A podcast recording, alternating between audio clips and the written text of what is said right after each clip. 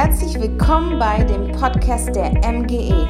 Wir hoffen, dass die Predigten dir helfen, Gott besser kennenzulernen und deinen nächsten Schritt zu gehen. Auf mgepeine.de kannst du sogar die Predigt-Outlines herunterladen. Dort findest du alle Hauptpunkte und Bibelstellen der letzten Predigten. Um die Predigt zu vertiefen, gibt es auch Fragen zur Reflexion. Wir wünschen dir viel Spaß.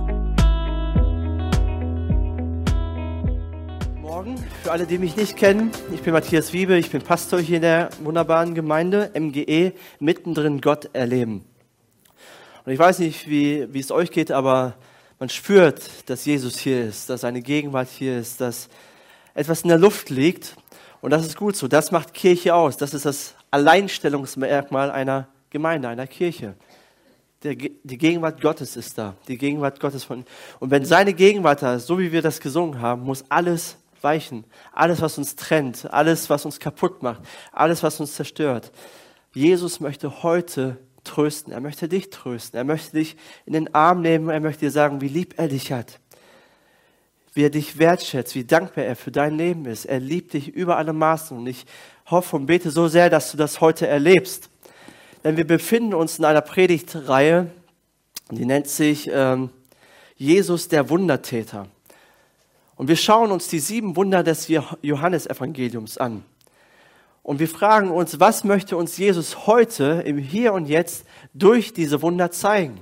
Was möchte er uns klar machen? Wie möchte er sich vorstellen? Was möchte er in unserem Leben so bewegen? Möchte er heute noch in unserem Leben ein Wunder tun? Will er das und wie will er das tun? In den gesamten Evangelien, also Matthäus Evangelium, Markus Evangelium, Lukas Evangelium, lesen wir über 34 Wunder, die Jesus getan hat, die aufgeschrieben worden sind. Jesus hat noch viel, viel mehr gemacht als das. Aber Johannes schreibt über diese sieben Wunder. Er stellt diese sieben Wunder vor und hat sich diese sieben Wunder ganz gezielt rausgesucht. Warum? Das lesen wir in Johannes 20, Vers 30 bis 31. Dort steht, noch viele andere Zeichen tat Jesus vor seinen Jüngern, die nicht geschrieben sind in diesem Buch.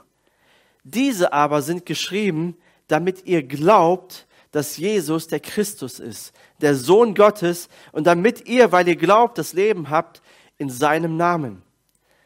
Also Johannes nennt diese Wunder Zeichen. Und ein Zeichen ist immer ein, ein Hinweis auf etwas anderes, auf etwas Größeres. Und Johannes sagt, ich habe mir diese sieben Wunder rausgesucht, weil diese sieben Wunder haben die Jünger geholfen, an Jesus zu glauben sich zu ihm zu bekehren, ihm nachzufolgen, seine Jünger zu werden. Diese sieben Wunder sind einzigartig. Jesus hat diese Wunder nicht getan, damit wir oder um der Wunder willen, sondern damit wir an ihn glauben, damit wir ihm vertrauen, damit er unser Herr ist, damit wir glauben, dass er der Christus ist, der kommen soll, der am Kreuz sterben soll für uns, für unsere Schuld und Sünde, der den Weg zum Vater frei macht, damit wir Leben haben, ewiges Leben in Fülle. Deswegen hat Johannes diese sieben Wunder aufgeschrieben. Und all diese Wunder sind auch Zeichen dafür, dass Jesus nicht nur einen Bereich unseres Lebens interessiert, sondern dass er in all unseren Bereichen ein Wunder tun möchte. Und das erste Wunder, was wir uns angeschaut haben, war, wie Jesus eine Hochzeit rettet. Er hilft dem Brautpaar, ihr Gesicht nicht zu verlieren, sie vor einer Blamage zu retten.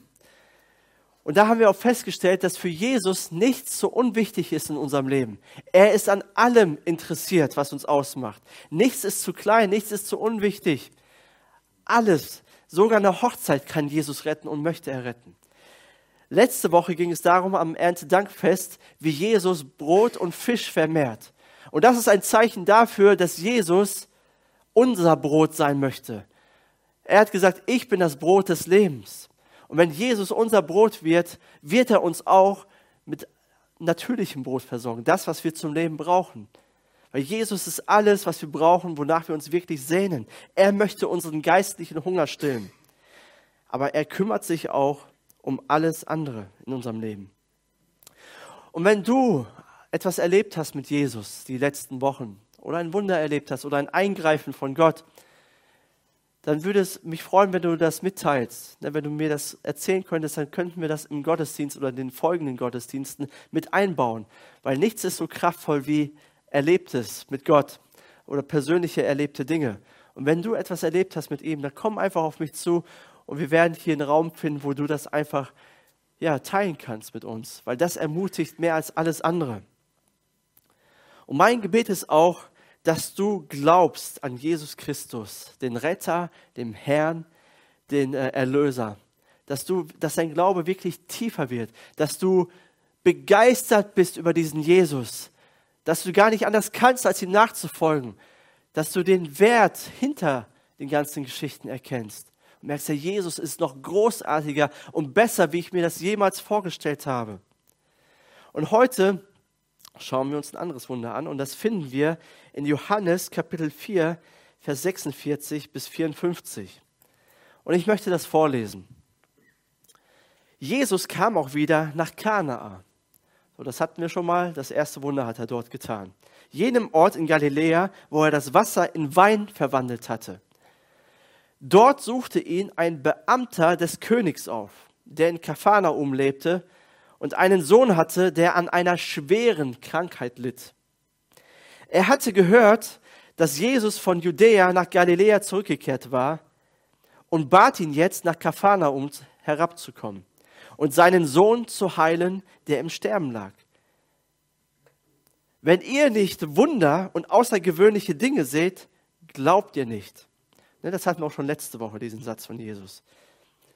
Aber der Beamte des Königs flehte ihn an, Herr, bitte komm, bevor mein Kind stirbt.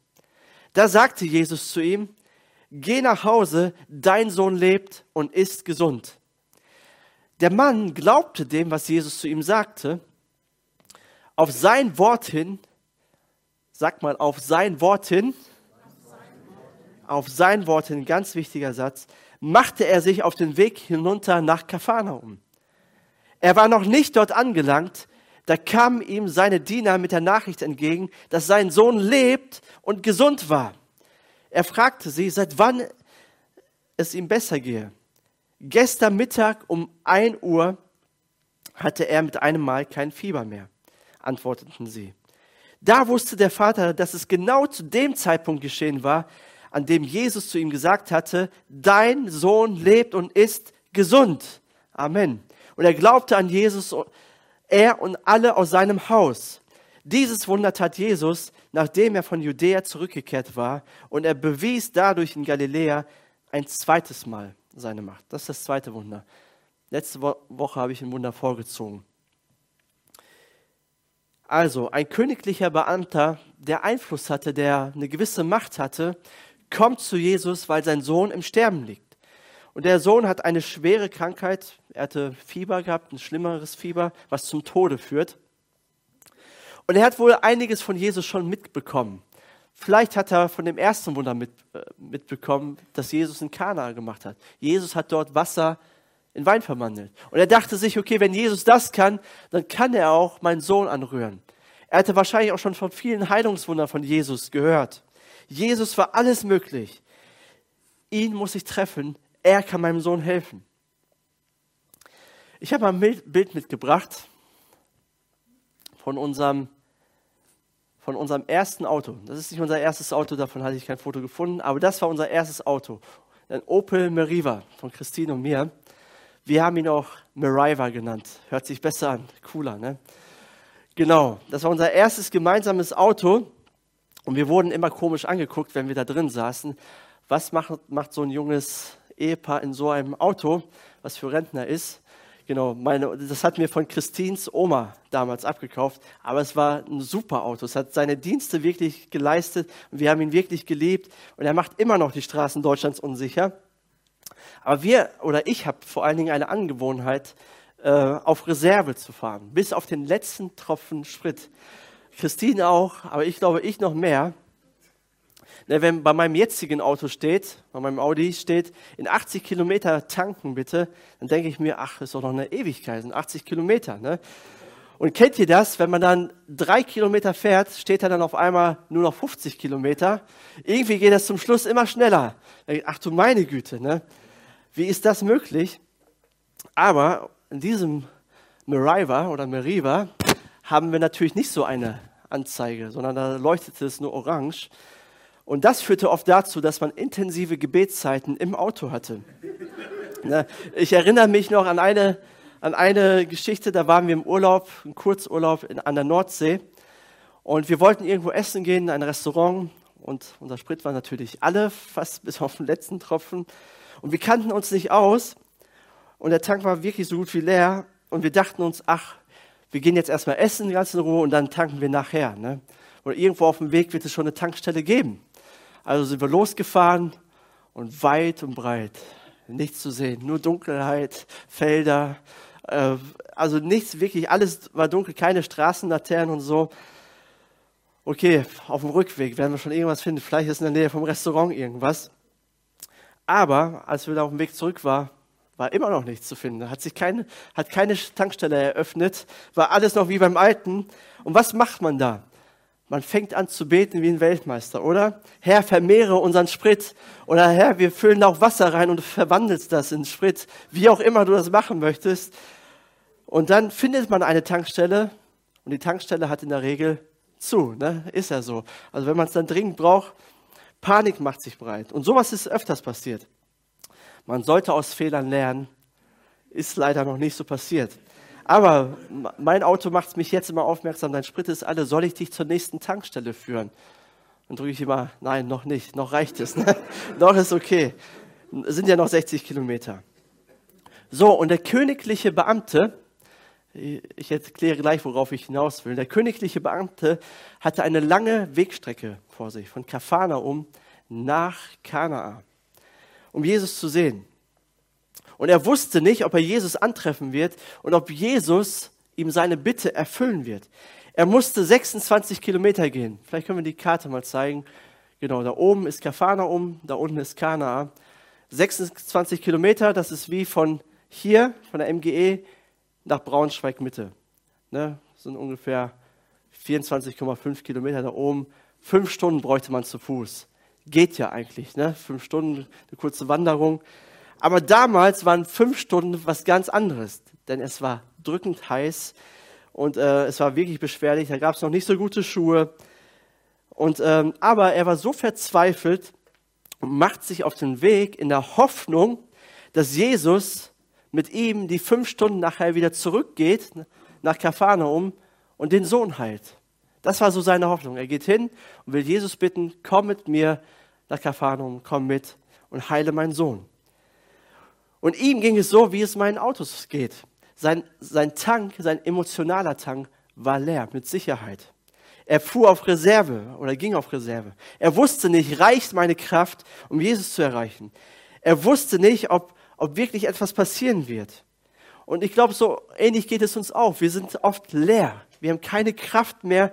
Irgendwie halten wir uns noch am letzten Strohhalm fest und äh, wollen uns irgendwie über Wasser halten. Wir wünschen uns, dass Jesus uns hilft, dass Jesus eingreift, aber wir wissen nicht, reicht unser Sprit noch, um zu Jesus zu gelangen, um zu ihm zu kommen? Sind wir in der Reichweite von Jesus? Sind wir auf seinem Schirm? Sind wir auf seinem Radar? Hat er uns im Blick? Oder ist unsere Bitte um Hilfe nutzlos bei Jesus? Will Jesus mir helfen? Bin ich würdig für ihn? Oder bin ich nicht einfach selber schuld? Habe ich es mir nicht selber, habe ich mir den Schlamassel selber nicht eingebrockt? Ich hätte ja auch vorher tanken können, dann muss ich nicht so beten hätte ja vorher alles besser machen können. Die Frage ist immer, wird sich Jesus erbarmen? Hat er Erbarmen mit mir? So, was passiert in der Geschichte? Der Beamte trifft Jesus tatsächlich. Was macht Jesus letztendlich? Er schickt ihn nach Hause.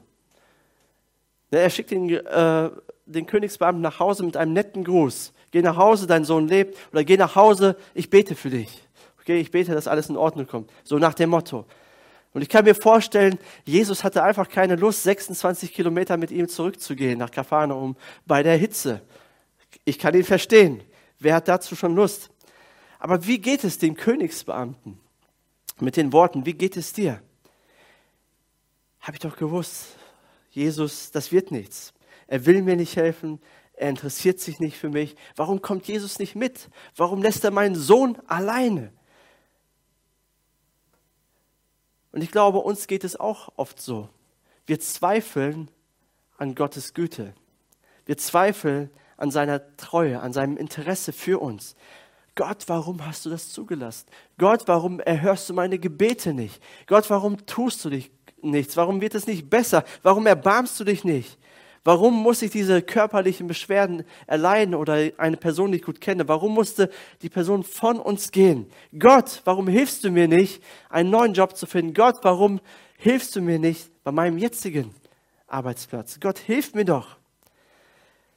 Aber in diesem Wunder sehen wir, dass Jesus tut, da sehen wir, dass wir Jesus vollkommen vertrauen können. Wir können ihm vollkommen zu 100% vertrauen, auch wenn er uns oder wenn er, wenn er anders handelt, als wir uns das vorstellen. Wir können Jesus vertrauen, egal wie, auch wenn er anders handelt, als wir uns das wünschen, als wir uns das erbeten.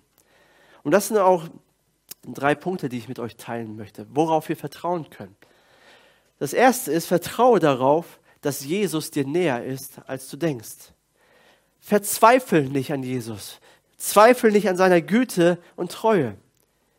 Auch wenn dein Tank alle ist, kann Jesus etwas Großartiges daraus machen. Auch wenn du denkst, meine Kraft reicht nicht mehr, ich schaffe es nicht, Jesus möchte dir helfen. Auch wenn du selbst schuld bist an deiner Situation. Er erbarmt sich und macht dir keine Vorwürfe. Kein Fehler, keine falschen und dummen Entscheidungen, die du getroffen hast, keine Unachtsamkeit kann dich von der Liebe Gottes trennen. Jesus erbarmt sich. Er ist dir näher, als du denkst. Bei Jesus gibt es keine Hürden, keine Mauern, keine Begrenzungen. Ein für alle Mal ist am Kreuz von Golgatha gestorben, damit es keine Barriere mehr gibt.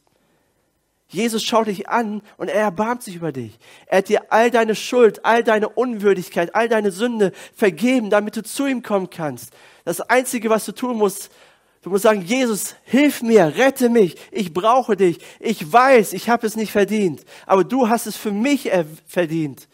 Ich vertraue dir. Jesus ist dir näher, als du denkst. Warum? Weil er sein Leben für dich gegeben hat. Weil er den vollen Preis bezahlt hat. Weil er dich so sehr liebt. Er hat ein für alle Mal die Mauern eingerissen. Am, am, er hat den Tod und den Grab besiegt. Für all unsere Fehler. Jesus greift ein weil er barmherzig ist und weil er dich liebt. Er tut es nicht vielleicht nach unseren Vorstellungen. Also meine Erfahrung ist, er hat es noch nie nach meinen Vorstellungen gemacht. Noch nie. Egal, was ich gebeten oder um was ich gebeten habe, er tu was, wirke so oder so. Jesus hat es immer anders gemacht. Aber im Nachhinein habe ich festgestellt, er hat es immer gut gemacht. Er hat es immer richtig gemacht, weil Jesus die Weisheit in Person ist. Weil er kennt den Plan, er hat den Überblick und er weiß, was er zu tun hat aber er erbarmt sich. Das ist das Entscheidende. Wenn du denkst, okay, ich verliere meinen Halt, ich habe keine Hoffnung mehr, es gibt keine Hoffnung mehr, dann spricht Jesus dir heute zu, ich bin schon längst da. Wenn du denkst, keiner interessiert sich für mich, nicht mal Gott interessiert sich für mich, er kommt nicht vorbei, dann sagt Jesus dir heute, ich muss nicht vorbeikommen und wirke trotzdem und bin dir trotzdem näher, als du denkst. Du bist nicht außerhalb Du bist nicht außerhalb meines Radios, sondern du bist immer auf meinem Schirm. Und ich finde den Dialog zwischen dem königlichen Beamten und Jesus sehr spannend. Da können wir sehr viel, sehr viel lernen daraus. Weil emotional muss es ja dem Mann, bei dem Mann drunter und drüber gehen. Sein Sohn liegt im Sterben. Also, das ist nicht in Ordnung, das ist nicht richtig, das ist viel zu früh. Ich habe zwei Jungs, wenn ich mir das, ich will mir das gar nicht ausmalen, wie ich da fühlen würde, wenn meine Kinder im Sterben liegen. Das geht nicht. Und dann nimmt er die 26, 26 Kilometer auf sich. Beschwerlichen Weg in der Hitze. Er betet, er hofft, er leidet tatsächlich. Und dann findet er Jesus. Und er spricht ihn an. Er demütigt sich. Also demütiger geht's doch nicht, oder? Er sagt, Jesus, endlich habe ich dich gefunden. Und wie reagiert Jesus? Ja, wenn ihr keine Wunder seht, dann glaubt ihr nicht. Boah, was für ein Satz. Also von Empathie ist da nicht viel zu spüren, so im ersten Moment. Was für eine Unterstellung. Der Mann war nicht alleine, da waren noch andere Leute. Jesus spricht ja mehrere Leute an. Was für eine Blamage. Jesus blamiert ihn. Du bist wundergeil. Ne? So nach dem Motto, du willst nur ein Wunder haben. Mehr willst du nicht. Du willst nur meine Kraft. Davon hatte ich auch letzte Woche schon gesprochen. Meistens ist das so, dass wir nur Wunder wollen von Jesus oder nur unsere Bedürfnisse, Bedürfnisse stillen wollen. Aber wie ist bei diesem Mann? Und das finde ich so cool, wie er reagiert. Dieser Mann, der ist nicht beleidigt. Er dreht sich nicht um. Er rechtfertigt sich auch nicht. Nein, Jesus, so ist das nicht. Du hast mich falsch verstanden. Er verfällt auch nicht in Selbstmitleid. Okay, dann halt nicht. Dann ist es halt so. Und dieser Mann, der lässt sein Vaterherz sprechen. Er lässt sein Vaterherz sprechen. Er denkt, er denkt nur an seinen Sohn. Er fleht Jesus an. Mein Sohn liegt im Sterben, Jesus. Es geht nicht um mich. Du musst was tun. Wirke du doch, greif du doch ein. Ich weiß nicht, welche Motive ich habe, Jesus. Ich weiß es nicht. Aber eins weiß ich, Jesus, du bist meine letzte Chance. Du bist meine letzte Hilfe. Du bist meine letzte Hoffnung. Du musst helfen. Hilf mir, Jesus. Wie auch immer. Sei barmherzig. Aus meinem persönlichen Gebetsleben weiß ich, wenn ich um, ja, um Wunder bete, um Heilung bete oder um Gottes Eingreifen, dann bete ich oft, Herr, ich, ich kenne meine Motive nicht. Ich weiß nicht, warum, dich, warum ich dich jetzt um Großes bitte oder um ein Wunder bitte. Und vielleicht sind meine Motive egoistisch. Ich weiß es nicht. Weil wer kann das menschliche Herz schon ergründen? Weißt du, was in deinem Herzen ist und welche Motivation du hast? Ich weiß es oft nicht, warum ich um etwas bitte. Aber ich habe Jesus so kennengelernt. Er ist barmherzig und gnädig, so oder so. Jesus ist barmherzig und gnädig so oder so. Ob wir falsche Motive haben oder die richtigen Motive haben. Jesus erbarmt sich. Er lässt seinen Willen nicht von unseren Motiven beeinflussen oder bestimmen. Er ist gut und er ist immer gut. Jesus ist nicht beleidigt, wenn wir dann doch nicht an ihn glauben oder wenn wir aus falschen Motiven gebetet haben. Er fühlt sich auch nicht ausgenutzt. Er beschenkt uns so oder so. Warum? Weil er so ist, weil das seine Persönlichkeit ist, weil er barmherzig ist, weil er voller Liebe ist und weil er uns Menschen liebt. Er gibt, ohne zurückzufordern. Im Psalm 40, Vers 12, da lesen wir, du Herr wirst mir dein Erbarmen nicht entziehen. Deine Gnade und deine Treue werden mein ständiger Schutz sein. Das ist meine Hoffnung. Das ist das Wort, auf das vertraue ich. Er entzieht, sie, er entzieht nicht sein Erbarmen. Wisst ihr, wir Menschen sind Menschen und wir machen Fehler. Wir sündigen. Wir, wir, wir schaffen es nicht, Gottes Standard zu halten. Auch wenn wir Christen sind, wir brauchen Vergebung. Aber das wird Gott niemals davon abhalten, barmherzig mit uns zu sein solange wir ehrlich sind, solange wir ihm nicht etwas vorspielen und so tun, als ob, solange wir ihm unser Herz ausschütten und sagen, wie es ist. Jesus erbarmt sich. Und ich liebe Jesus dafür. So habe ich ihn kennengelernt. Er ist so gut. In diesem Fall, bei den Königbeamten heißt es, er glaubte danach. Er und sein Haus bekehrten sich zu Jesus. Sie glaubten Jesus.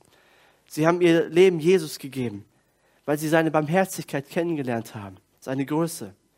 Er hat Jesus in der Not erlebt, aber er blieb nicht dort stehen, sondern er gab Jesus sein ganzes Leben daraufhin. Jesus will nicht nur deine Not, er will dein Leben. Deswegen ist er am Kreuz gestorben. Deswegen hat er sein Leben gegeben, damit wir zum Vater kommen und ewiges Leben bekommen. Aber das ist nicht die Voraussetzung dafür, ob er was tut oder nicht. Er erbarmt sich. Das ist der erste Punkt. Vertraue darauf, dass Jesus dir näher ist, als du denkst und dass er gut ist. Das zweite ist, vertraue darauf, dass Jesus sein Wort hält. Ne, nachdem Jesus ihm unterstellt, nur ein Wunder sehen zu wollen, spricht, spricht ihn der königliche Beamte mit Herr an. Herr. Das ist eine respektvolle und ehrerbietende Anrede, noch respektvoller wie in unserem Deutsch. Also eigentlich sagt er Meister, Gebieter, Besitzer, du bist der König aller Könige, Herr. Herr, komm, bevor mein Kind stirbt. Der Mann ist voller Glauben und voller Respekt für Jesus.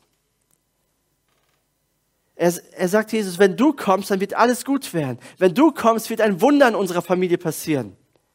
Und Jesus tut ein Wunder, aber nicht so, wie er denkt. Er kommt nicht mit. Was möchte Jesus damit klar machen? Jesus möchte ihm klar machen, ich muss nicht vorbeikommen, um ein Wunder zu tun. Ein einzelnes Wort von mir hat die Macht, um deine Situation zu verändern. Ein einzelnes Wort. Und deswegen sagt Jesus, geh nach Hause, dein Sohn lebt. Das ist das Wort. Dein Sohn lebt. Wenn Jesus Leben spricht, dann entsteht Leben. Ein einzelnes Wort. Und, denn, und der Mann nimmt Jesus beim Wort und geht wieder fünf Stunden nach Hause. Wisst ihr, und damals gab es keine Smartphones. Kein WhatsApp, kein Instagram, kein Facebook, wo die Frau hätte zwischendurch schreiben können, hey, unser Sohn ist aus dem Bett aufgestanden, was ist passiert da mit Jesus, was hat er gemacht? Oder sie konnte auch keine Instagram-Story posten, wie der Sohn aus dem Bett aufsteht und dann wieder am Spielen ist und er kann sich das zwischendurch anschauen. Das gab es damals nicht. Es heißt nur, auf sein Wort hin machte er sich auf den Weg. Auf sein Wort hin. Er glaubte Jesus. Und mir gefällt diese Formulierung so, auf sein Wort hin. Wenn Jesus etwas sagt, dann wird es geschehen. Ob wir es in diesem Moment sehen oder nicht, es passiert. Weil Jesu Wort hat Macht. Warum? Weil er das Wort Gottes ist, das zu uns Menschen gesandt worden ist. Und wenn er was sagt, dann geschieht es. Kein Wort kommt leer zurück. Sein Wort hat Macht. Und die Frage ist, glauben wir Gottes Wort oder glauben wir Menschenwort? Glauben wir unser Wort oder glauben wir seinem Wort? Und dieser Mann verlässt sich komplett auf das Wort von Jesus Christus. Obwohl er sich das Wunder anders gewünscht hätte. Obwohl er sich gewünscht hätte, dass Jesus vorbeikommt.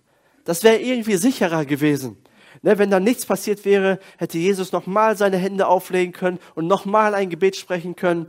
Oder wenn nichts passiert hätte, wäre, dann hätte er Jesus zur Rechenschaft ziehen können. Jesus, warum passiert nichts? Ich dachte, du hast alle Macht im Himmel und auf Erden.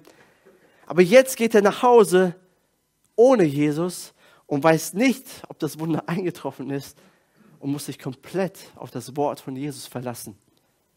Und wenn nichts passiert ist, Pech gehabt. Da kann er nichts dran ändern. Und ich möchte dir sagen, bau dein Leben auf Gottes Wort. Bau dein Leben auf Gottes Wort, weil dieses Wort hat Macht, dein Leben zu verändern.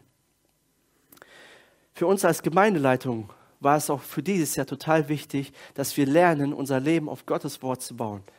Das war ein, eines unserer Ziele. Deswegen haben wir den MGE Bibelleseplan zur Verfügung gestellt. Deswegen reden wir darüber. Lies Gottes Wort. Auch wenn es nur ein Vers ist. Auch wenn es nur der Vers des Tages auf der YouVersion App ist. Aber du brauchst Gottes Wort für dein Leben. Warum? Weil Gottes Wort Macht hat und weil es, weil es das Einzige ist, was wir haben. Das ist alles, was wir haben. Darauf müssen wir uns verlassen. Gottes Wort hat die Kraft, Leben zu verändern und dich stark zu machen. Füll deine Gedanken mit Gottes Wort. In 5. Mose 7, Vers 9 steht, er wollte euch zeigen, dass er allein der wahre Gott ist und dass er Wort hält. Gott hält sein Wort. Er steht zu seinem Bund und er weist seine Liebe bis in die tausendste Generation an denen, die ihn lieben und seine Gebote befolgen. Wenn du an deine nachkommenden Generationen denkst, dann die folgenden, an deine Kinder, Enkelkinder, Urenkel, denk weiter, denk groß, denk an deine Zukunft. Mose sagt hier, wenn wir unser Leben auf Gottes Wort bauen, wenn Gottes Wort Einfluss auf unser Leben hat, wenn wir danach handeln, werden Generationen, tausend Generationen nach uns gesegnet werden, weil wir eine Entscheidung im Hier und Jetzt getroffen haben und gesagt haben, Gott, wir bauen unser Leben auf dein Wort und wir vertrauen darauf. Welche Wahl haben wir? Und für mein Leben habe ich gemerkt, es gibt nichts Besseres als Gottes Wort. Ich mache es immer so, wenn ich den MGE Bibelleseplan lese, das ist ein Kapitel pro Tag, Manchmal kann ich da nichts draus ziehen, aber oft ist es so, da spricht mich ein Vers an. Und den markiere ich mir. Ich lese das immer mit meinem iPad, da habe ich die App drauf. Und dann, das markiere ich mir und das speichere ich mir. Und von Zeit zu Zeit nehme ich mein, mein iPad und äh, blätter da mal durch, welche Verse mich angesprochen haben. Und was mache ich dann? Ich lese das Wort Gottes laut. Ich spreche es laut, damit ich es höre. Und, und ich kann gar nicht mit Worten beschreiben, was mit meinem inneren Geist passiert, was mit meinem Herzen passiert. Ich werde so ermutigt und auf einmal habe ich den Fokus vollkommen auf Jesus und weiß, Gott ist gut. Er ist zu alle Zeit gut. Er ist für mich. Er hält mich fest. Ich bin neu in ihm. Er ist da für mich. Und ich möchte dir sagen, probier das aus. Bau dein Leben auf Gottes Wort. Nicht nur für dich, sondern für nachfolgende Generationen. Für deine Enkel, für deine Urenkel. Tu dir und ihnen einen Gefallen. Und ich, ich werde dir sagen, Gottes Wort hat Macht und wird dich verändern. Amen. Amen. Das dritte ist, vertraue darauf, dass Jesus nicht zu spät kommt.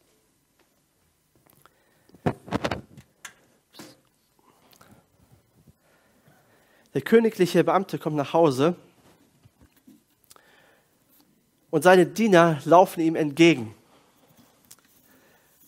Und äh, er fragt seine Diener, ja, oder sie sagen ihm, ja, dein Sohn ist gesund. Und er fragt sie, um welche Zeit ist er denn gesund geworden?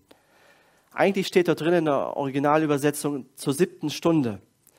Das ist aber nach heutiger Zeit, nach heutiger Zeitrechnung ein Uhr. Es war ein Uhr. Und ich glaube, er fragt seine Diener, um welche Zeit wurde er gesund, weil er Jesus testen wollte. Ne, er wollte testen, ist das wirklich eingetroffen, was Jesus gesagt hat? Und dann merkte er auf einmal, ja, Jesu Worte haben Macht. Und das, was er gesagt hat, ist eingetroffen und auf ihn ist 100% Verlass.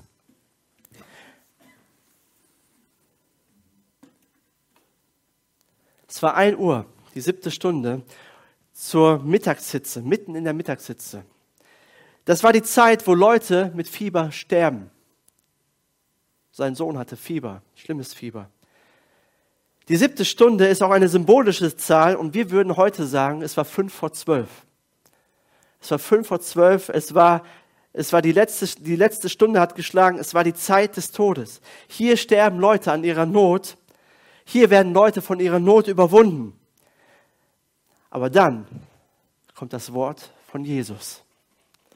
Mitten zur Todesstunde kommt das Wort von Jesus. Ein Wort, der Herr von Himmel und Erde, der König aller Könige, der barmherzige Gott. Er spricht und er macht aus der Stunde des Todes die Stunde des Wunders. Aus der Stunde des Todes macht er die Stunde des Wunders. Und das kann Jesus auch für dein Leben tun. Es ist nie zu spät bei ihm.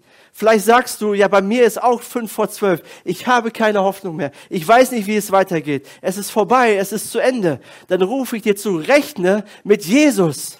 Rechne mit seinem Wort, weil er ist der Experte darin, Totes lebendig zu machen. Warum ist er der Experte? Weil er von den Toten auferstanden ist. Durch die Kraft des Heiligen Geistes. Er blieb nicht im Grab. Er ist zwar gestorben, aber er ist auferstanden. Er hat den Tod, den Tod, die Grenzen gezeigt. Es ist vorbei mit dem Tod. Er hat den Tod überwunden, damit wir leben können. Wenn einer helfen kann, dann ist es er. Jesus Christus der Sohn Gottes, der Sohn Gottes, der aus Liebe sein Leben gab. Er kommt nicht zu spät. Er gibt dich nicht auf. Er lässt dich nicht los. Er spricht ein Wort und es geschieht. Und im Psalm 40, Vers 17 heißt es, doch alle, die dich suchen, sollen jubeln. Sag mal jubeln. Sie sollen jubeln vor Freude über dich. Ja, alle, die nach deiner Hilfe verlangen, sollen es immer wieder bezeugen, der Herr ist groß. Amen, der Herr ist groß. Wenn du nach seiner Hilfe suchst, sagst Jesus, rette mich, ich brauche dich, hilf mir. Ich bete, dass das in deinem Leben geschieht, dass du jubelst vor Freude und dass du bezeugst, der Herr ist groß, er ist großartig, er ist gut und er liebt mich. Es gibt nichts Besseres als Jesus und ich will ihm mein Leben geben. Ich will ihn nicht nur für meine Nöte haben, sondern ich will ihm alles geben. Ich will ihm nachfolgen. Ich gehe mit ihm durch dick und dünn, weil er ist mein Gott. Er ist barmherzig. Er ist gut. Er ist der König aller Könige. Er hat mein Herz erobert. Der Herr ist großartig. Er ist gut. Das Interessante an der Geschichte finde ich, ist dieser königliche, königliche Beamte, er braucht nicht ein Wunder für sein eigenes Leben, sondern er bittet für seinen Sohn. Er spricht für seinen Sohn, für jemand anderen. Er hat Mitleid mit seinem Sohn. Sein Herz zerbricht, weil sein Sohn im Sterben liegt. Der Schmerz muss unvorstellbar sein. Ich, das kann ich gar nicht nachvollziehen. Und ich möchte dich fragen, gibt es Menschen in deinem Leben, wo dein Herz zerbricht, wenn du an sie denkst, an ihre Not denkst, an ihre Leiden denkst und denkst, oh, das schmerzt so sehr, das tut mir so weh. Welche Menschen in deinem Leben brauchen ein Wunder? Für wen kannst du eintreten? Und lasst uns heute für Menschen beten, die wir kennen, die ein Wunder brauchen. Lasst uns Jesus um Erbarmen bitten. Herr, du musst eingreifen. Herr, sende dein Wort, sprich ein Wort. Wisst ihr, Menschen, die leiden oder die in Not sind, die haben oft keine Kraft mehr zu beten. Die, die finden keine Worte mehr. Die haben auch keinen Gedanken mehr dafür, weil ihre Gedanken kreisen sich um andere Dinge, was ja verständlich ist. Und dann brauchen diese Menschen Leute wie du und ich, die für sie eintreten die zu Jesus gehen, die einen schweren Weg auf sich nehmen. Die sagen, Jesus, wir sind bereit, alles zu tun, damit du etwas tust. Erbarme dich. Vertraue. Lass uns Jesus vertrauen. Lass uns seinem Wort vertrauen. Lass uns vertrauen, dass er da ist, dass seine Gegenwart da ist. Und lass uns darauf vertrauen, dass es nicht zu spät ist. Jesus kann, solange wir noch nicht tot sind, kann Jesus immer noch was tun. Und selbst wenn wir tot sind, kann Jesus immer noch was tun. Jesus ist der Experte darin, Totes lebendig zu machen. Er kann alles, ihm ist alles möglich. Amen. Lass uns beten zusammen. Und das ist auch das Erste, was ich heute tun möchte mit uns allen zusammen. Lass uns für Menschen beten in unserem Umfeld, die wir kennen. Vielleicht in der eigenen Familie, im Freundeskreis, Kollegen, wie auch immer, die ein Wunder brauchen. Ein Heilungswunder, ein seelisches Wunder, vielleicht stecken die in der Krise, familiär oder ich, ich weiß es nicht. Es gibt ja, ist ja so vielschichtig.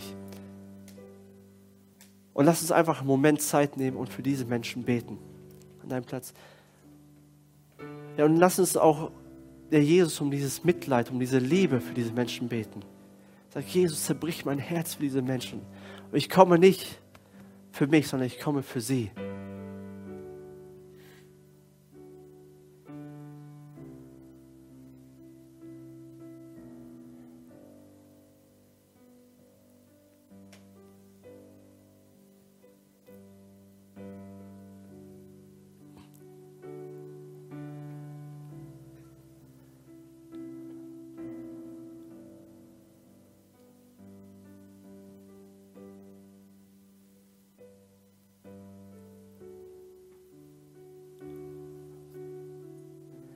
Jesus, erbarme dich. Du bist ein Gott des Erbarmens, der Erbarmen hat. Deine Güte hat kein Ende.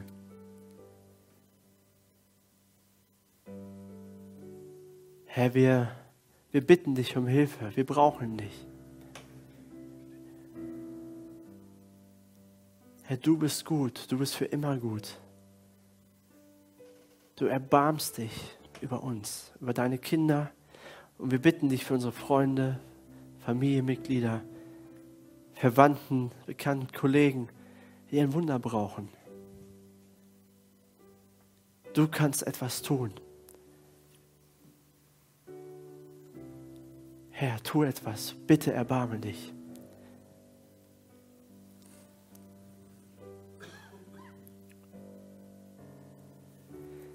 Das größte Wunder, was Jesus in deinem Leben tun kann, ist, dass du wie dieser königliche Beamte an Jesus glaubst.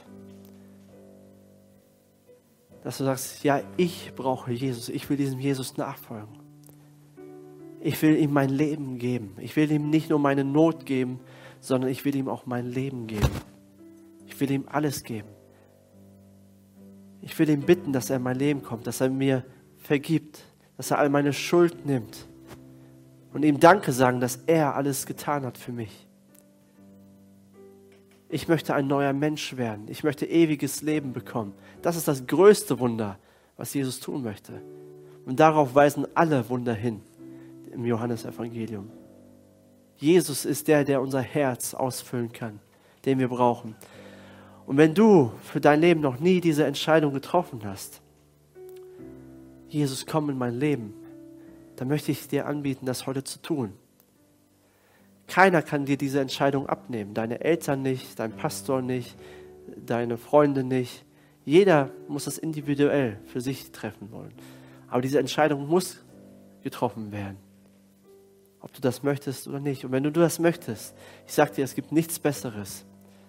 Dann streck gerade deine Hand aus. Ich möchte für dich beten. Wer ist hier, der sagt, ich möchte Jesus mein Leben geben? Ich möchte, dass er der Herr meines Lebens ist. Streck gerade deine Hand aus, ich möchte für dich beten.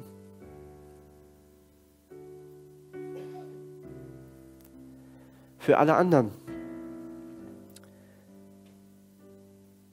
Lass uns Jesus auch um ein persönliches Wunder für unser Leben beten.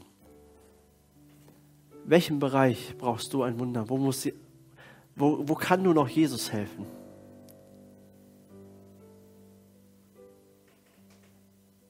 Und lass uns zu Jesus kommen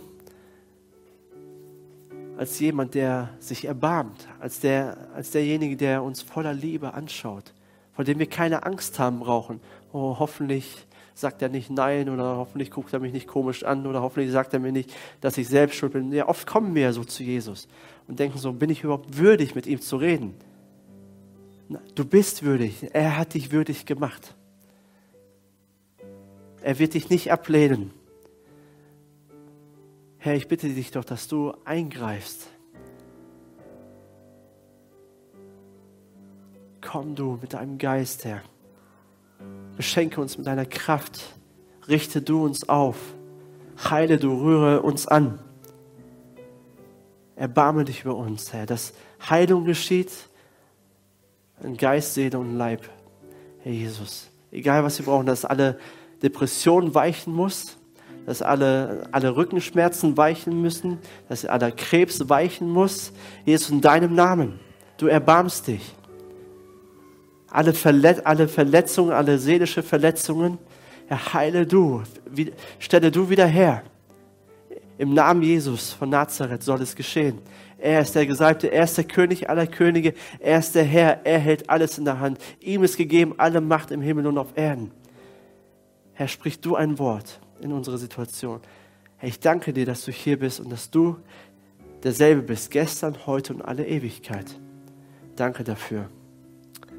Amen.